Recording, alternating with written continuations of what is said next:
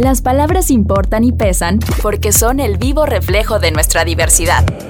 Esto es Palabras en Movimiento con Pablo Vázquez Agüed. A tres años de asumir el poder, vemos a un presidente López Obrador que cada vez toma más decisiones unilaterales, que cada vez se empeña más en debilitar las instituciones, que como creemos algunos, cada vez está más desesperado al no haber materializado su proyecto de gobierno y los resultados que esperaba de su supuesta transformación. En palabras en movimiento, creemos que es necesario, en primer lugar, tratar de salir de la órbita de lo que podríamos llamar el amlocentrismo, es decir, comenzar a discutir los grandes y verdaderos problemas del país que han sido desatendidos por este gobierno, en lugar de caer en los distractores y cortinas de humo cotidianos de las mañaneras. Y en segundo lugar, dedicarnos a discutir estos temas dignificando el papel de la sociedad civil, de la academia, de los especialistas, saliéndonos de las órbitas de los partidos políticos, para así acabar con la lógica de los otros datos que también ha impuesto el presidente y tratar de encontrar soluciones a los grandes problemas del país con base en la evidencia, con base en el conocimiento y a partir de la diversidad de opiniones. Para retomar el rumbo de México, estamos convencidos que en los próximos tres años el pluralismo deberá ser el eje rector y la guía de la política nacional. Palabras en movimiento. Escuchamos a Andrés Manuel López Obrador. Hablando de los medios, aprovechar para este, aclarar, porque el proceso y Carmen Aristegui sacaron un reportaje sobre un terreno que tienen mis hijos, heredados esos terrenos desde que vivía su mamá. Es una herencia familiar. Hicieron toda una investigación mentirosa, sin fundamentos, para este, buscar mancharnos con la máxima de lámpara del periodismo, que la calumnia cuando no mancha tizna, y también aclarar que Proceso y Carmen Aristegui nunca han estado a favor de nuestro movimiento. Y ellos dicen que porque son independientes, y yo sostengo que sí son independientes, pero independientes del pueblo, que nunca se han involucrado nunca han hecho un periodismo en favor del pueblo. Me llega una información de todas las organizaciones supuestamente independientes, no gubernamentales, de la llamada sociedad civil, que reciben dinero, algunas hasta del extranjero, para oponerse a la construcción del tren Maya. Se disfrazan por dinero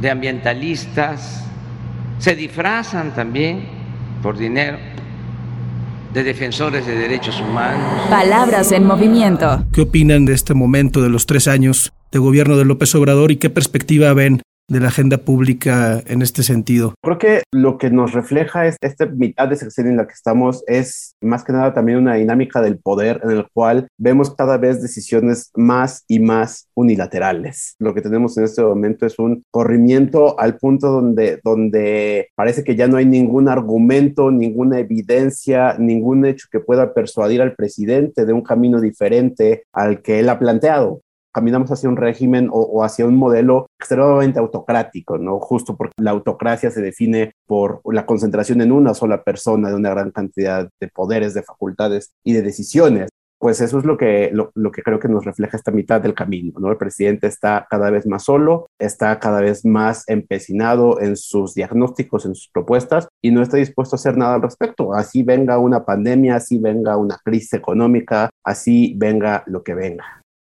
Sí, más terquedad. Miguel, ¿tú también ves este deriva autocrática, desesperada? ¿Cuál es tu balance de estos tres años? Creo que lo que vemos más bien es un plan sistemático que inició desde el inicio del gobierno, en donde poco a poco se han ido socavando las instituciones democráticas, las instituciones que permiten que exista un Estado de Derecho, las instituciones que permiten que el presidente rinda cuentas a otros poderes, y se han ido socavando desde el inicio. Eh, el decretazo de la semana pasada tampoco es algo espectacular que no pudiéramos anticipar. Creo que todo forma parte de un mismo plan, que es de formar las instituciones democráticas que existen y construir paralelamente instituciones que no necesariamente están por dentro del derecho, pero que son las que configuran cómo funciona ahora el poder. Y el poder, como dice Leo, pues es autocrático, está subordinado a una sola persona que poco a poco va concentrando más poder, poco a poco va despojándose de los límites legales que la ataban anteriormente y que pues bueno, cada vez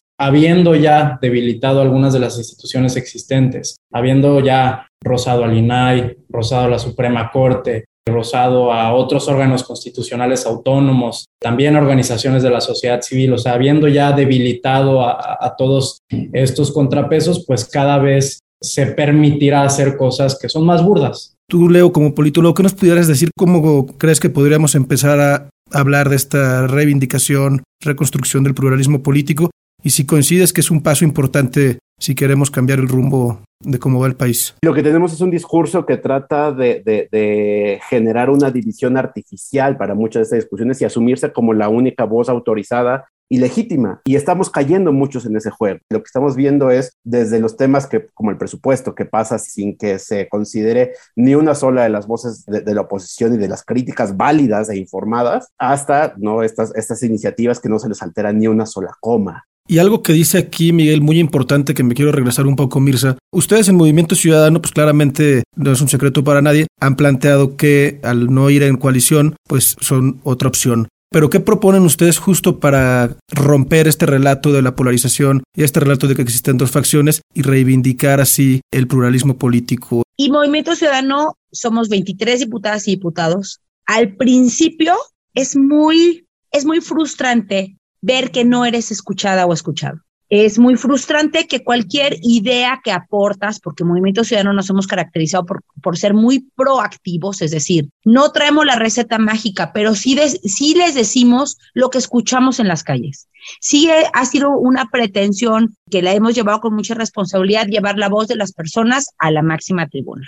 Y esta tercera vía hemos decidido de manera muy responsable que es una tercera vía de mucho respeto, de cumplir nuestra palabra dentro del Pleno, no insultar absolutamente a nadie, de no desacreditar o de no ser contestatarios o reaccionarios a las acciones de Morena, PT y Verde. En Jalisco estamos haciendo un ejercicio que también es histórico y es una participación pública, una consulta pública que estamos llamando a todas las personas, a todos los jaliscienses a eh, venir y emitir su opinión. Si consideran que debemos de replantear el pacto fiscal, la forma en la que queremos que se distribuya el recurso de los mexicanos y mexicanas, de los jaliscienses en Jalisco. Y esto es para quienes no, es, no sean de Jalisco, que nos hagan el favor de escucharnos. Hemos hecho un análisis serio en donde de 100 pesos que recibe la federación de, de, manera tributaria, de estos 100 pesos que recibe la federación, 8 los aporta Jalisco. De estos 8 pesos que aporta Jalisco hoy,